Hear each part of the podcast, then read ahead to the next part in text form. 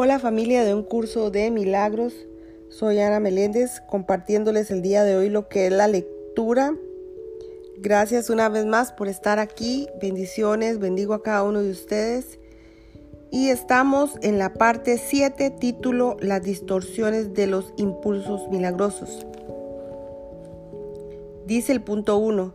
Tus percepciones distorsionadas producen una densa envoltura alrededor de los impulsos milagrosos dificultándoles el que lleguen a tu conciencia. La confusión de los impulsos milagrosos con los impulsos físicos es una de las distorsiones básicas de la percepción. Los impulsos físicos son impulsos milagrosos mal canalizados. Todo placer real produce de hacer la voluntad de Dios. Esto es así porque no hacer su voluntad es una negación del ser. La negación del ser da lugar a ilusiones, mientras que la corrección del error nos libera del mismo. No te engañes a ti mismo creyendo que puedes relacionarte en paz con Dios o con tus hermanos a través de algo externo. Punto 2. Criatura de Dios, fuiste creado para crear lo bueno, lo hermoso y lo santo. No te olvides de eso. El amor de Dios por un breve periodo de tiempo todavía tiene que expresarse de un cuerpo a otro, ya que la visión es aún muy tenue. El mejor uso que puedes hacer del cuerpo es utilizarlo para que te ayude a ampliar tu percepción de forma que puedas alcanzar la verdadera visión de la que el ojo físico es incapaz. Aprender a hacer esto es la única utilidad real del cuerpo. Punto 3. Las fantasías son una forma distorsionada de visión. Todas ellas, no importa de qué clase sean, son distorsiones ya que siempre tergiversan la percepción hasta convertirla en algo irreal. Los actos que proceden de distorsiones son literalmente las reacciones de aquellos que no saben lo que hacen. Las fantasías son un intento de controlar la realidad de acuerdo con necesidades falsas. Si deforma la realidad de cualquier forma que sea, estarás percibiendo destructivamente. Las fantasías son un medio para hacer asociaciones falsas y tratar de derivar placer de ellas. Mas si bien puedes percibir asociaciones falsas, nunca podrás hacerlas reales excepto para ti. Crees en lo que inventas. De igual modo, si ofreces milagros, creerás en ellos con igual intensidad. La fuerza de tu convicción sostendrá entonces la creencia del que reciba el milagro. Las fantasías se vuelven totalmente innecesarias cuando la naturaleza completamente satisfactoria de la realidad se vuelve evidente tanto para el dador como para el receptor.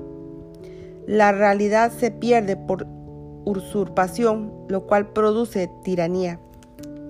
Mientras quede un solo esclavo caminando sobre la faz de la tierra, tu liberación no será total.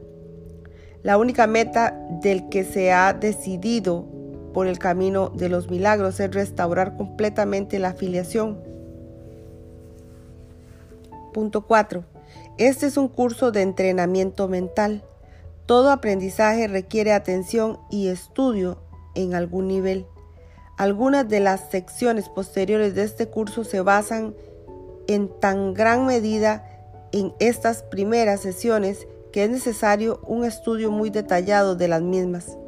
También las vas a necesitar a modo de preparación. Sin esta preparación lo que sigue podría infundirte demasiado temor, imposibilitando así el que pudieses usarlo de manera constructiva. A medida que estudies estas primeras secciones, no obstante, comenzarás a percatarte de algunas de las connotaciones que más adelante se aplicarían. Punto 5. Si necesitan sólidos cimientos debido a la confusión que hay entre el miedo y la reverencia a la que ya hice referencia anteriormente y en la cual incurrimos con frecuencia, dije que la referencia no es apropiada en conexión con los hijos de Dios porque no deberías de experimentar reverencia en presencia de tus semejantes. No obstante, puse de relieve asimismo que la reverencia es apropiada en presencia de tu Creador. He tenido mucho cuidado al clarificar mi papel en la expiación sin añadirle ni restarle importancia. Estoy tratando también de hacer lo mismo con el tuyo. He subrayado la reverencia no es una reacción apropiada hacia mí debido a nuestra inherente igualdad. Algunos de los pasos posteriores de este curso, no obstante, entrañan un acercamiento más directo a Dios mismo. No, no, sería prudente iniciar esos pasos sin una preparación cuidadosa, pues de lo contrario, la reverencia se confundiría con el miedo y la experiencia acabaría siendo más traumática que benéfica. La curación, en última instancia, procede de Dios.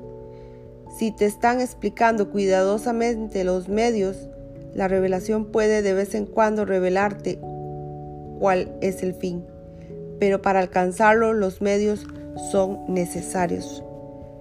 Hasta aquí finaliza la lectura del día de hoy. Y cerramos este capítulo 1. Mis amores, aquí cerramos este capítulo 1. Gracias a cada uno de ustedes por compartir sus días con estas maravillosas lecturas. Bendiciones, gracias, gracias, gracias.